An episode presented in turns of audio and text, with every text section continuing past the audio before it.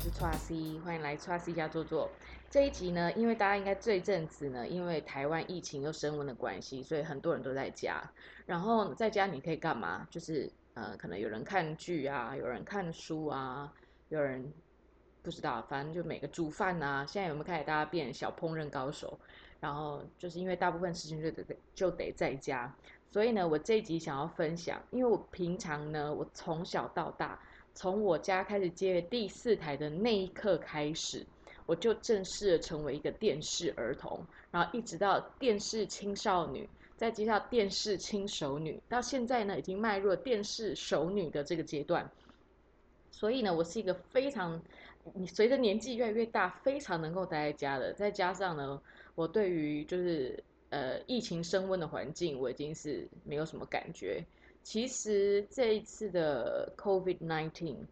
呃，它当然它造成了我的生活有很大很大的转变。但是其实因为像这阵子台北整个爆发嘛，就从二十号开，二十号左右开，诶，十七号还二十号左右开始。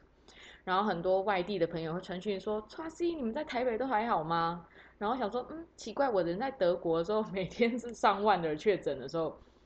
就是反而会比。”在台湾的时候，反而比较多人问我还好吗？然后就觉得哎很特别。不过就是大家是关心啦，可是因为对我来讲真的没有什么太大差别。因为从有疫情开始，我大我应该是从那个时段开始，我已经是一个伪宅女的状态。因为我以前当领队的时候，就是都是在外面嘛工作，所以我回到台湾的时候，我蛮喜欢在家的。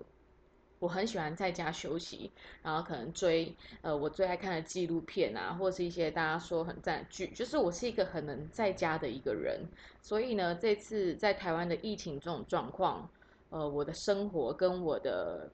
怎么讲，我的感受有没有很慌张？我完全没有，就是我觉得不需要，因为我知道有非常非常多的人因为疫情现在又这样子疑似爆炸，但是因为台湾这个其实状态比起来也不算爆炸，只是说我们已经过了一年，感觉很安全的生活，现在突然又要这样紧张。可是我觉得这是很一体两面，就是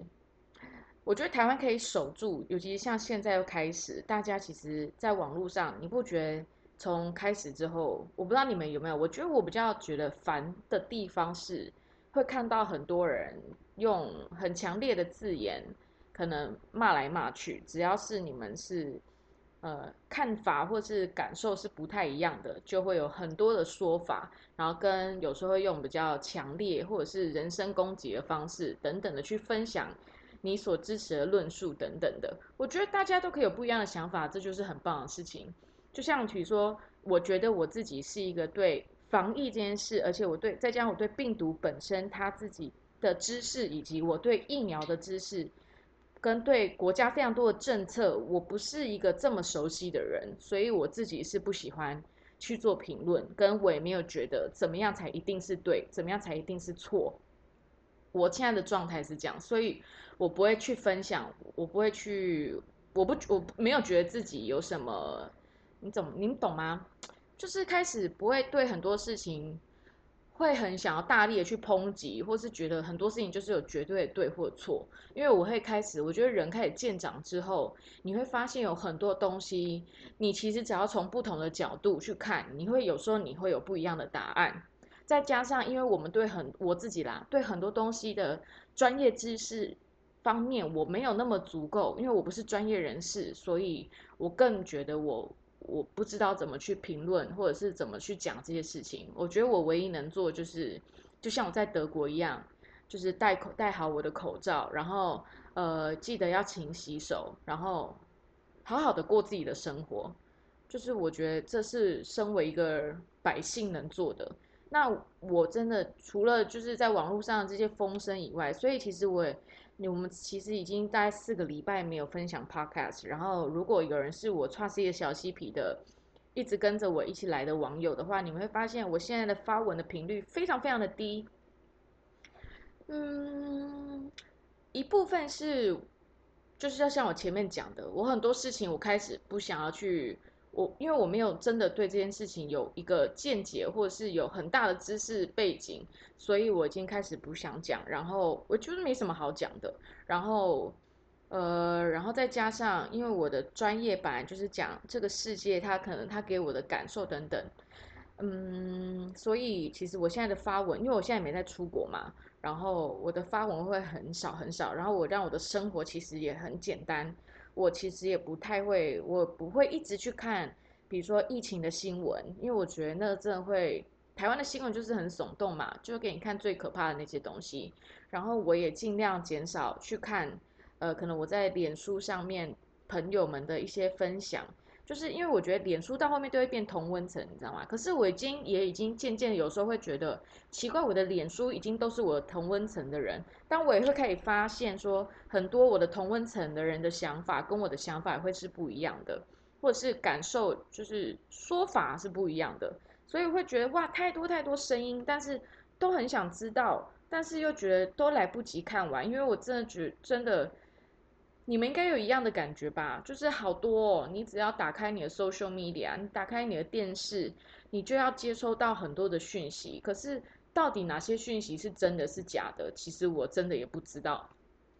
所以我就决定，我要把自己休息。你也可以讲说闭关啦，也可以这样讲，但我也没有隔离我自己。原来我也几乎都在家，就跟我室友在一起。那我室友也因为他是科技业的，所以他是可以分流上班，一个礼拜可能只去一次而已这样子。然后，而且我室友很棒哦，他每次一回家，他都是直接去洗澡，就是不会跟我接触，然后才去洗手而已这样子。所以我这边感谢他。虽然我就算他没有冲去洗澡，我也不会想那么多。可是就是我感觉到我的室友很努力，因为我知道他会听。我觉得他有很努力的想要也保护我我们一起住的这个环境这样子，然后我谢谢他。那要教大家，就我的方法是什么？对我隔离了我自己，我还是会看电视，我会看剧，但是我跟你讲，我最爱看我的，讲到现在，我发现我的挚爱是什么？是纪录片。应该之前就有我就有讲过，我非常非常爱看纪录片，就是我觉得纪录片是某一种。方式就是把一本书的内容用影像的方式去呈现，然后他们会纪录片不是这么简单而已哦，因为纪录片它还是可以有的纪录片把它拍的比电影、比影集都还要抓马都还要让你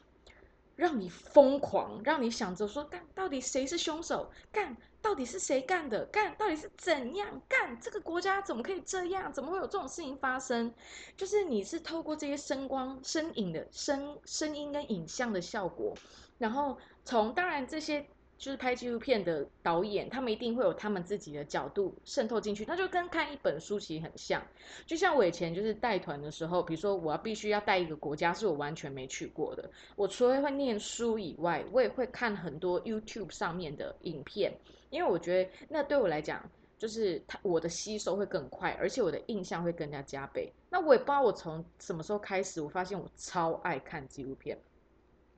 是一种执迷，而且我最喜欢看哪类型的纪录片？我最喜欢看的纪录片是犯罪，然后另外是人文，就是可能是呃，可能是传记型的，或者是跟呃文呃中文化有关系的纪录片。好，所以呢，我现在就是有准备几个在 Netflix 上的，因为 Netflix 上是应该比较多台湾人都有的，就是有有用的一个，这怎么讲啊？平台看影片的平台，对。然后我要跟大家讲几个，我真的是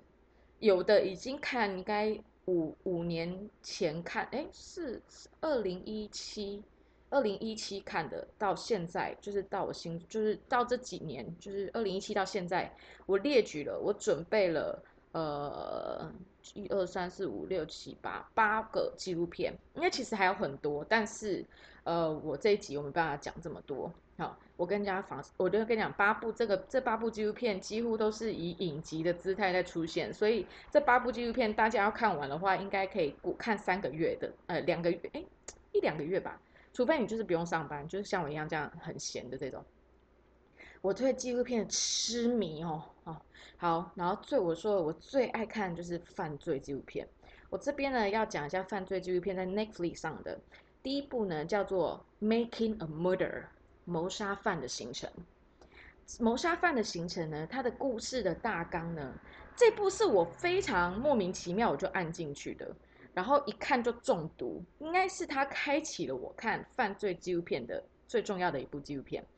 谋杀犯的行程。哦，我今天所讲的纪录片呢，我都会打在就是这这一次的 podcast 的里面页面的介绍，所以你我会打中文，呃，对，我会打中文上去，所以你们都可以在找你们的那个 Netflix 上面都可以直接再去找。而且我找的是台湾都有的，因为 Netflix 在不同国家不一样的网网域，它会有不一样的片，但是我找的这几部都是在台湾可以看得到的。那谋杀犯的行程呢？他的故事其实是在讲一个叫 Steve 的人。Steve 呢，他在年轻的时候呢，因为被当地的警察诬陷，因为他们都很讨厌这个人，然后被他诬陷。被警察诬陷说他应该就是那个强暴犯，然后当初又没有 DNA 的证据，所以他们就警察说什么，大家是算算算是警察说了算，所以他被关了冤狱十八年。后来呢，他终于出来了之后，结果又在他们家的，因为他是那个美国非常美国的乡下的地方，他们家是一个修车厂，非常大的地方。他们家家产非常大，他们家那条路都是以他们家命名，因为应该是就是他们家从三代的发展停车修车厂的关系，所以那区的地名还是以他们家的姓氏来命名，这样叫 Avery Steve Avery。然后呢，结果他出狱之后，好像两年内就在他们那边发现了一个女生消失的女生的车子，在他们家的修车厂里面，而且被树树枝啊，被一些。东纸箱啊盖住挡起来，所以后来呢，他们又说这是这个 Steve Avery 杀了这个女的。然后我不能讲太多，可是你在这部片里面，你会一直问说，妈的，到底是谁是凶手？因为你可以看到他们的警察就是有多么邪恶，就是一开始怎么去污蔑他，然后你也可以看到这个家族里面的人多么奇怪。因为这些家族里面有人非常多人是有性侵害跟骚扰的记录，所以你可以看到这两面。因为到现在这个案子都还没有真实，因为我是一个看纪录片看到中邪，我会一直去用英文去查说这些人现在到底是怎么了。但这个是都还没有结论的，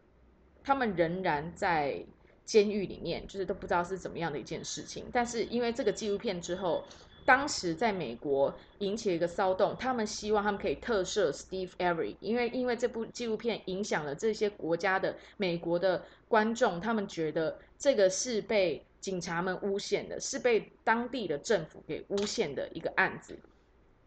然后在整个过程，因为他现在已经出了两季，但是我最推荐就是第一季，你会在每一集都会觉得这个到底是怎样，这个到底是怎么样。然后非常的刺激，你们，然后你也可以看到说，就是美国他们会说很多他们的司法不公等等的，就是你也会想到很多东西，就是因为我们身边可能也没有杀人放火的人，就是你没有，甚至自己可能也没有犯案的什么事情，我自己是没有啦，就是我会觉得我们自己会觉得我们跟法律之间，就是我们会很信任警察，我们会很信任呃这个国家所判定的所有的事情。可是你当你看这个纪录片，你会去开始去思考说，到底什么样的国家的他们的不管是宪法还是他们的法律怎么制定，到底怎样是最好的？但是你真的我真的看了这些纪录片之后，我就会发现一件事情，就是其实所有的法律你的制定，可能都是一个乌托邦的方式。可是你们都忘记了一件事情，就是在制定在判这些罪的人。或者是审判那个叫什么陪审团，或者是在犯案的等等人，或者是警察，或是检察官，都是人，人就会有自己的七情六欲，就会有自己的感受，所以很多事情不是，就是很多是非对错，好像就没有什么是非对错了，就是你都不知道到底什么是真，什么是假。最推最推荐就是这个这一部谋杀犯的行程，尤其最推荐第一季。但是你通常看完了第一季，你一定会想看第二季哦，你们可以去追一下。然后另外一个是 Amanda Knox，Amanda Knox 呢，她是一个美国的女生，这个纪录片就叫 Amanda Knox。她是一个美国的女生，然后她在好像也是大学的时候，她就去了意大利的小镇去交换学生。然后她当时呢有跟好几个室友一起住，就是你知道吗？交换学生，那你一定会跟一些其他交换学生去面住。当时呢有其中一个室友是英国人，然后有一天，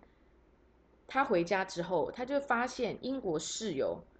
被锁在房间里，然后他们就敲开了门，就是后来警他们就觉得很奇怪，因为家里的马桶里面还有便便，然后洗手台有一点血，他就回家之后他就觉得很奇怪，然后所以他们就报警。后来警察来了之后呢，就敲开他这个锁起来那个英国女生室友的门，发现那女生室友就是死在他的房间里，死状很凄惨，然后有用被子盖着她。然后呢，这个 Amanda Knox 呢为什么会变成嫌疑犯？就是呢有很多。就是她，因为她当时交了一个男朋友，他们。当地意大利政府判断的检察官去搜查的这个人，他感觉他判断是这个美国的女生跟了她的当时的意大利男朋友，又约了一个男生一起在家里开性爱派对。但是呢，这个英国的女生她不想参加，所以呢，他们就是虐待她，所以才发生这件事情。可是到最后，这个 Amanda Knox 她是无罪的。可是这个案子呢，在当时，因为我们可能是台湾人，所以我们不清楚。因为连我男朋友，男朋友是意大利人，他都知道这是他小时候的案子，当时引起了美国、英国跟意大利这三个国家大的攻防，就是这个是三个国家都在想到底谁是凶手。然后依我男友讲，他说他们的人都觉得是 Amanda Knox 犯下的案，但最后 Amanda Knox 却被判定无罪。啊，因为证据的，因为他们的无罪的原因是因为证据不足，而且他们觉得验证 DNA 等等这些方式过程有瑕疵，所以没有足够的证据可以证明这件事情。但是我在看这部纪录片，为什么我现在还会觉得它其实不是一件很很奇怪的事？就是他就是谁杀的谁嘛。但是我不知道，我觉得这个 Amanda Knox，当你看到他被访谈的时候的那个样子，我不知道他的眼睛会把你吞进去，你就会觉得。怪怪的，不知道。我看现在还是看完怪怪的，而且我必继续我有追踪后面的消息，但是依然就是没有再更多关于这个案件的事情了。他现在就是一个无罪，然后很低调的活在美国的一个地方这样子。然后这一部呢，也是让我觉得非常很刺激。你也是会一直问到底谁是凶手。第三部是麦卡恩失踪悬案，这个是呢英国的夫妻带着他们家的小孩。然后一起到葡萄牙去度假，然后呢，他们就是因为葡萄牙那个度假的地方啊，它就是就是全部那一整个区域就是在海边，就是度假的，所以基本上治安都是蛮好的。那他们住的地方，他们就是住在度假村，然后度假村呃走出来就有一间饭店。那那时候已经晚了，他小孩他们就让小孩子在房间睡觉。然后他们一家呢，就跟在度假村认识的别人家一起在饭店旁边走路只有五分钟的地方的餐厅吃饭。然后他们该安排半个小时到一个小时，就轮流一个大人过去看他们的小孩这样子。然后结果后来有人去看，发现小孩子就不见了。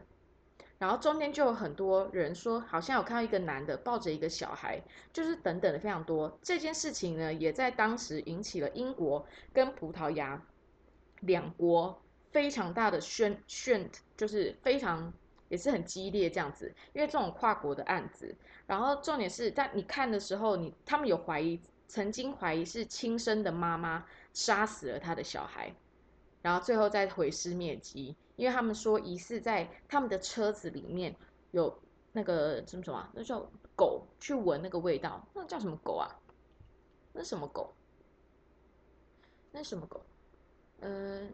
反正你们懂，我就是那个狗，对，然后让狗狗去闻，在他们车子闻到小孩子的血的味道，这样子。但是问题是，狗狗的这种论述呢，思琪在法院上是站不太住脚的。等等，他们葡萄牙有非常多的说法，然后最后呢，就是这个案子一直就是妈妈后来发现妈妈妈也是证据不足，所以没办法去控告妈妈。后来呢，他们夫妻终于就回到了英国了，继续找了他们孩子，已经过了非常非常久时间，直到。今年的时候，疑似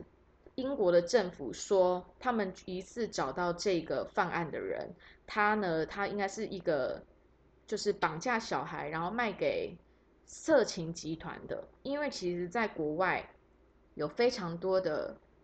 未满十八岁的孩子们被人口贩卖，然后很多是绑架，然后人口贩卖他们去做性产业。或者是供一些非常有钱恋童癖的人来进行交易，所以呢，这个案子其实后面也有牵扯到很多这个部分，就是这些东西呢，其实就是平常生活里真的完全不会想到的，也不会看到的。然后就是透过，不知道我觉得我本身是不是可能很喜欢有点类似阴谋论的一种一种人，所以我常常就是我会觉得这些东西会引起我非常多的想象，这样是不是有点变态啊？应该也还好吧。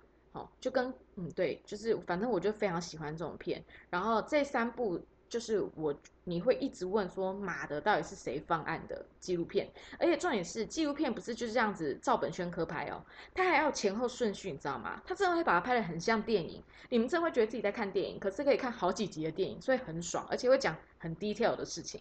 好，接下来呢，我要来稍微比较悬疑的了，我要介绍的是会让你忍不住盖被子的。不是因为冷，是会有点吓，但是跟那个那个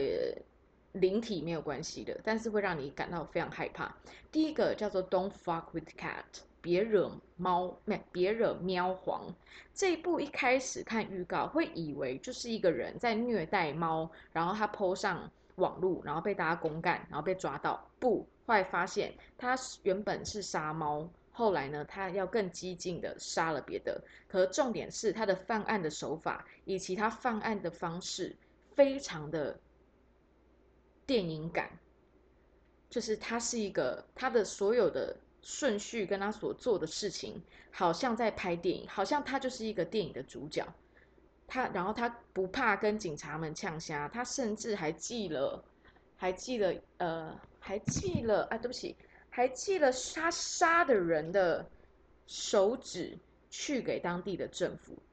反正这部非常非常的可怕。然后你真的会一直，他剪接的是有上了呃有有有拿到奖的，别惹喵皇这一部可能是我觉得我今天所有介绍的这八部纪录片里面我最推荐的。Don't fuck with cat，尤其如果你是爱猫的人的话，你看到前面你应该他妈气死。然后另外一部是 Hotel Cecil，就是犯罪现场西塞尔饭店，就是那个兰可儿事件。因为兰可儿事件之前有很多的网络的影片就说，哦，这个是灵异事件。可是你真的看了这部之后，你就知道说，哦，其实还有另外一种说法。可是，在拍的时候，你也会觉得很毛。因为我本身是对于我本身就是一个很孬的人，所以我很怕那种，哎，虽然我不了解他们，但是我也不知道我在怕他们什么。Anyway，我就是很怕。我现在一一个人清醒都不敢讲出这个字，那你们懂我那个意思。但是看完这部中间，你真的会一直起鸡皮疙瘩。像我现在讲的时候，又自己起鸡皮疙瘩。但是看就整个是非常紧张，然后有点惊悚的。所以我觉得喜欢惊悚的人可以看《Hotel Cecil》这部片。而且这个犯罪现场西塞尔饭店真的传出非常多恐怖的故事，你们也可以去另外找寻。如果对这个惊悚的有兴趣的朋友，这一部你真的不用错过。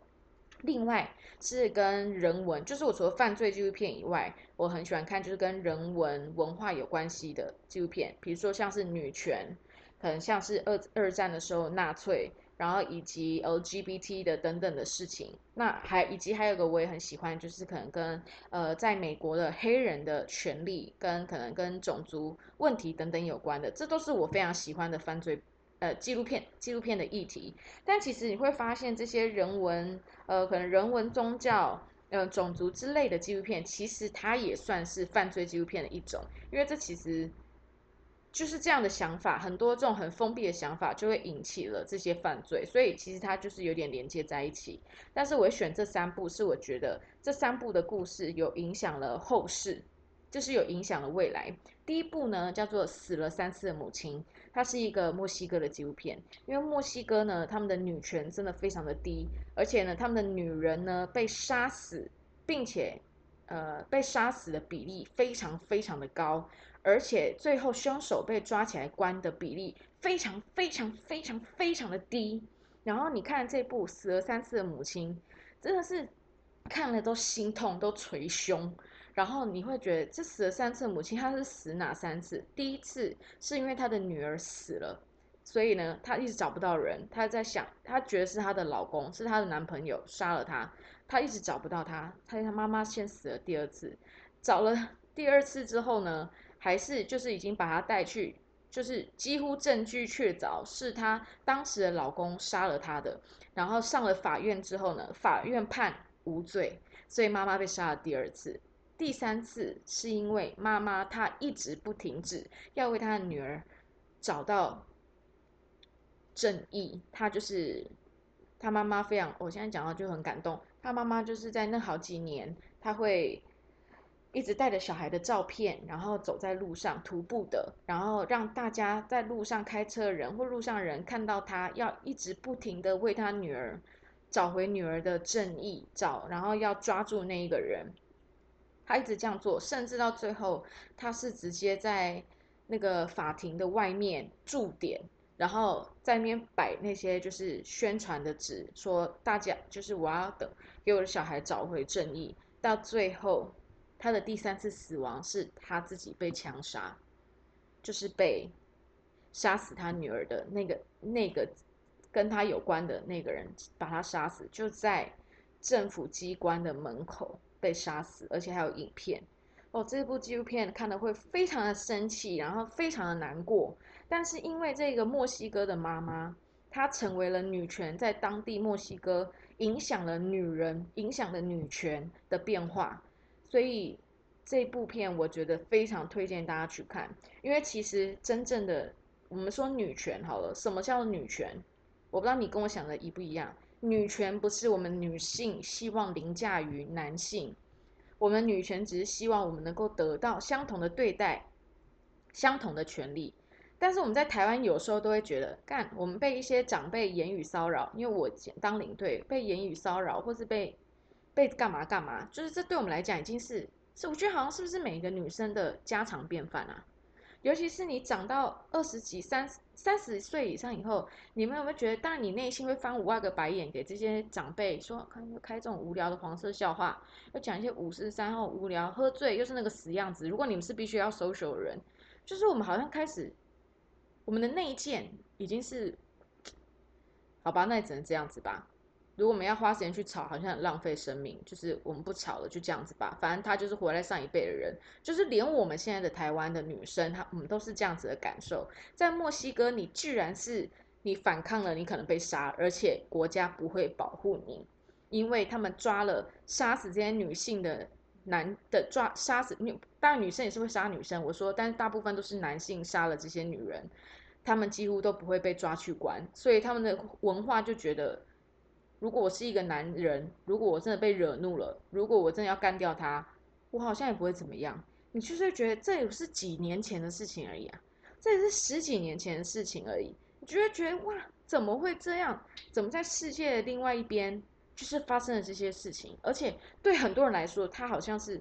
很正常的事情，就跟种族歧视一样。当然，台湾也是有种族歧视，我们不用讲，很多台湾人对从疫情这件事情就可以看到，对东南亚人啊等等的，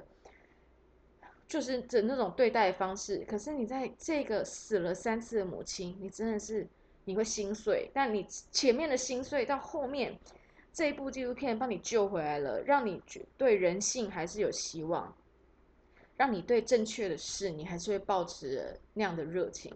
哇，这部真的很精彩，我看到真的捶桌子，你知道吗？好，第二部是奥斯威辛集中营会计。这一部呢，奥斯威辛集中营大家应该知道嘛，就是那时候二战的时候，纳粹他们呢把犹太人就抓进去，然后就是集中营，然后把他们毒死，或者是就是把他们杀死等等的。那其实，在二战之后呢，他们有一个大审判，把一些官。然后跟一些或是跟集中有关的人，他们给他们判刑，但是有很多人其实他们可能不是主要的那些官，所以呢，他们其实很早就逃窜了，有的已经逃去美国，有逃去南美洲，但听说南美洲是最多跟纳粹有关的人。那这个奥斯威辛集中营会计呢，他就是当初他在里面当会计。然后呢，他也是有眼睁睁看这些事情的发生，他甚至也是一个小小的螺丝，帮助那些可怕的事情发生。因为我自己对于纳粹的时期的纪录片，我几乎全部都会看，因为我真的很不懂。even 我已经看了这么多跟希特勒有关、跟纳粹有关的纪录片，我真的是不懂为什么会有人恨。一个种族恨成这样，要杀了好几百万人，就是不管他们是谁，不管他们是不是有跟你对立，他们只是很平常的老百姓，他们可能只是老师，他们可能只是教授，他们是医生，他们是律师，或是非常平凡的老百姓，根本没有做任何事情，为什么你们会这么，你会这么恨他们？还有这些帮助他的人，你们可以为什么可以这么恨？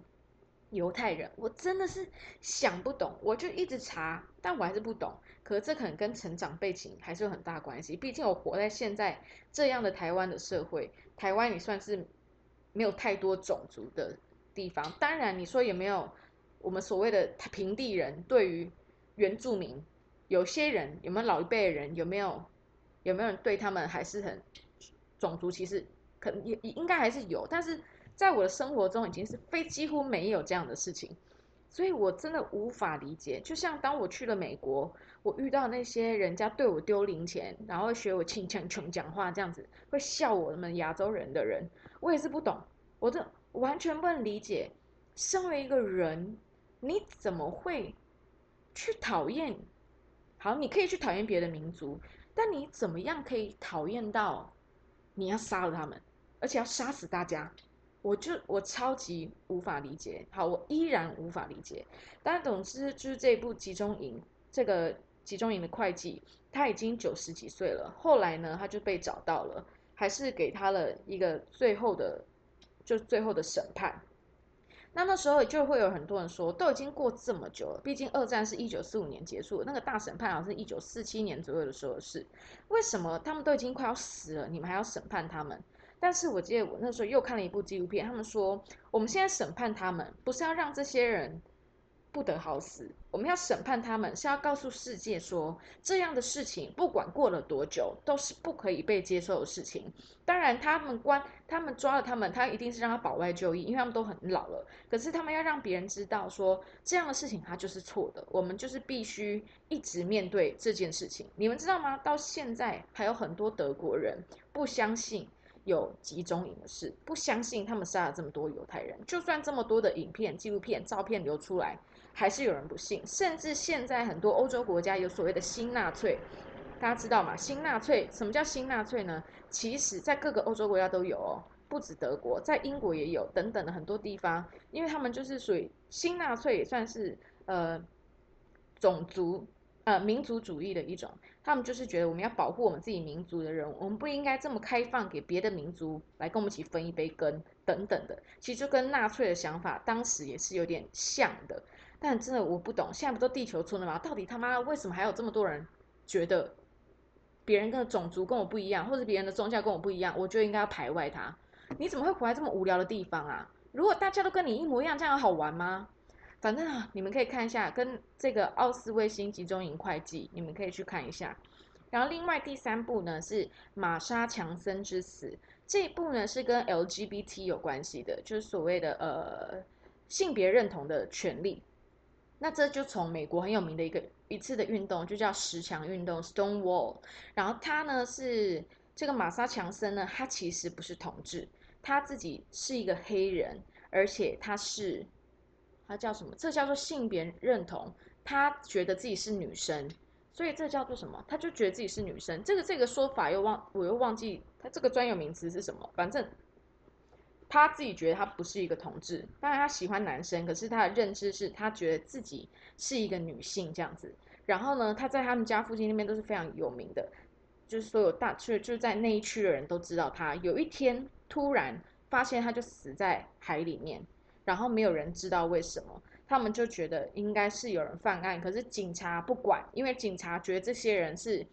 世界上的毒瘤，觉得他们很恶心，因为在当时的年代连同志都不可以，何况你是有性别认同的人，你还觉得自己是一个女的的，然后再加上他是一个黑人，在当时的社会是非常警察们都不管的，所以呢，这部纪录片呢就是纪念这纪念这个女生。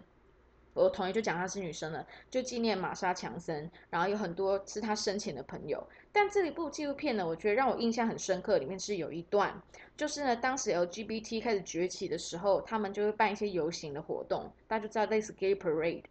但是呢，因为现当时他们算是有点是要抗争自，要争取自己的权益的 Parade，跟现在可能是稍微欢乐型的那种感觉是不一样的。那那一次有一次活动呢。他们就上台，就是他的好朋友就上台。你知道有 GBT 有分很多，有同志嘛，蕾丝边，然后有性呃那叫什么？我就突然忘忘记，又突然忘记那个名词。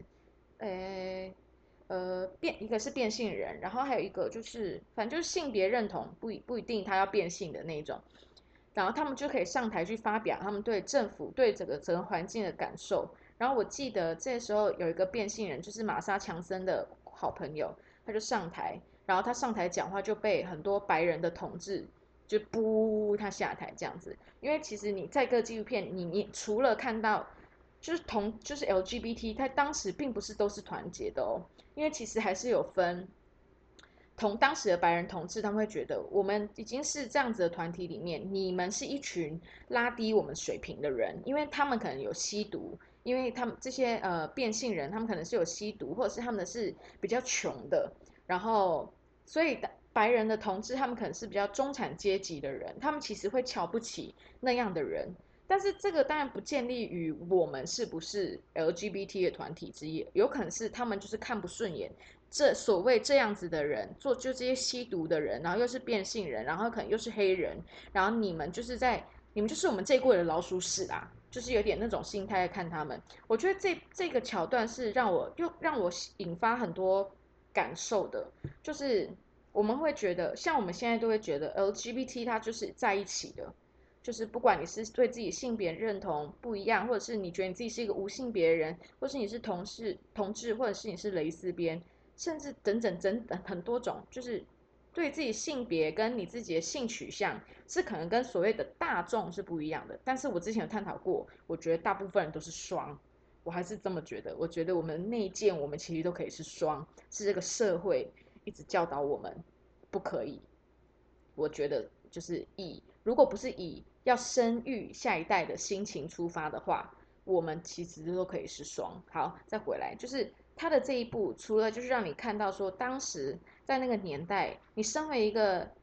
不同于别人的性取向的人，你在那样的社会环境之下，你会是被怎么对待？你还可以看到，他又因为他是一个黑人，他又是怎么样被对待？你也可以看到，even 在这样的团体里面，大家应该要很团结，可是你依然会看到，在这样团体里面，人依然有被高低，哪个比较高级，哪个比较低级的那样的分法，所以。这部片可以让你看到除了同志以外的，就是 LGBT 的问题的以外的事情，所以我很推荐这一部，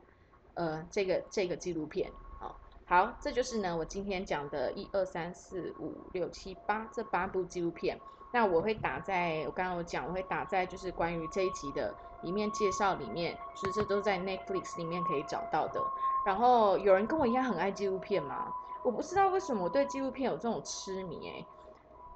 我觉得很大一部分是我觉得我在看的是真正的人生，而不是一个故事。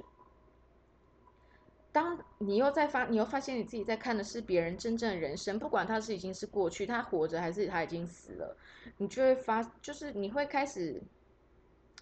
会让你很多感官不自觉的敞开，然后会让你，当然有时候会看的心情很不好，因为会觉得哇，这个世界居然。在我想象之外，它其实有这么邪恶的运作的，等等，或者是原来有的人他是可以这样想事情的，就是有这些。可是，它其实是开拓了我很多的视野，跟很多我对于，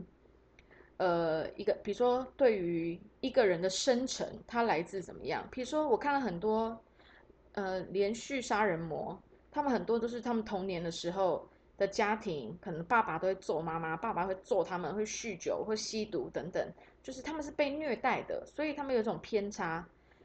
当当然有很我干我也认识很多人，小时候他是有被虐待，但他长大变成一个大爱，所以其实可能到时候也是自己的选择。但是我也会看到，比如说像黑人好了。现在美国的一些黑人的事情，就是因为我也看了很多纪录片在讲，以前也不用讲以前，现在应该在一些角落都还是发生着，就是有很多黑人，他光是走在路上，他被别人对待的方式跟别人对待白人就是不一样。那如果你从小这样被对待大之后，在你的内心跟在你的你以后的处事里面，你会很没有偏差吗？所以我觉得他会敞开，会让我开始去想说，很多的事情不是只有一个面相。就是一个人他的所作所为，也不会只是一因为一件事情的发生而他决定这么做。一个人所作所为建立于他这辈子曾经发生的所有的事情，所以我觉得有好多东西值得去探讨跟去思考。我觉得这些纪录片可能教会我最大的一件事情就是。以后我当我要说什么，或是我怎么样去认定别人的时候，我不要只想着他做这件事情，或者说他说这句话的时候当下的态度，而是我应该也要去思考说，为什么他后面可能有着他其他的原因，而他有这个行为。不知道你们懂不懂我的意思？好，这集呢，就是我想要分享我最爱看的纪录片。然后呢，如果你们有人喜欢的话，拜托传讯息给我好不好？如果有人想要再知道更多我很推的纪录片，或者是我很推的一些影集，你们有觉得我讲的好听的话，你们可以传讯息给我。然后最近就有人传讯息给我，可能是不是很怕我不做？如果只是休息一下下，我觉得人偶尔就是要让自己放空一下，对。然后，尤其我觉得这段时间就是最。最要告诉你要找寻自己内心平静的时候，就是不要慌乱，因为你的慌乱其实对你的身心灵一点点帮助都没有。你在那边危言耸听，听别人的危言耸听，然后自己吓自己，觉得哦，干我出去，走出去买个东西，我就一定会中标等等的，就是当然这是有危险性的，不管我们去哪里。有可能我们下去跟邮差，因为我记得有邮差有中标等等的。可是真的就是做好保护自己的方式，然后也不需要，我还是很不喜欢人家去猎物的方式去攻击每一个得的人。然后反正我自己可能是不太受得了那种啦，因为我觉得有真的是很一体两面。也因为这样子，我很相信台湾的疫情绝对会抓得回来。哎，就所谓的一体两面，但是我跟你说，我希望我的听众你们可以，如果让自己平静下来，因为你的慌张、你的恐惧，其实对你现在的生活一点帮助都没有。那不如你想要休息的，不如就关掉这些网络的东西，电视，呃，不用可以不关电视，你可以看一些剧，可以看一些纪录片，或是看书。然后或者是去做点自己平常喜欢做的，像手工艺，研究怎么做蛋糕，怎么做面包，怎么煮饭。我觉得这就是很好的方式去疗愈自己。然后我觉得我很幸运啦，因为我有个室友，所以呢，我们两个可以一起共享这些事情。可是如果有一个人住的朋友，你一定会觉得很寂寞，常常会觉得很寂寞。然后如果你又又不是要在外面上班，几乎生活不太会遇到别人的。然后我希望你不是一个人，因为我觉得很多人是这样子。然后加油，然后我希望每个人都可以度过这段时间。记得一样戴好口罩，勤洗手就是了。好啦，那我们这集呢就到这边啦，我们下一次再见喽。好，非常谢谢你们呢。不管呢，我们就算我怎么这样卡词，我要讲的就是我最爱讲的那句哦。之前有人传讯息跟我讲说他有喜欢我这句话，我真的很感动，因为终于有人注意到这件事情了。谢谢你们，不管呢，虽为什么一直不管开头嘛的，虽然我们在不一样的时间、不一样的空间，但是非常谢谢你们跟我一起共享这四十几分钟。好啦，那我们下次见啦，拜拜。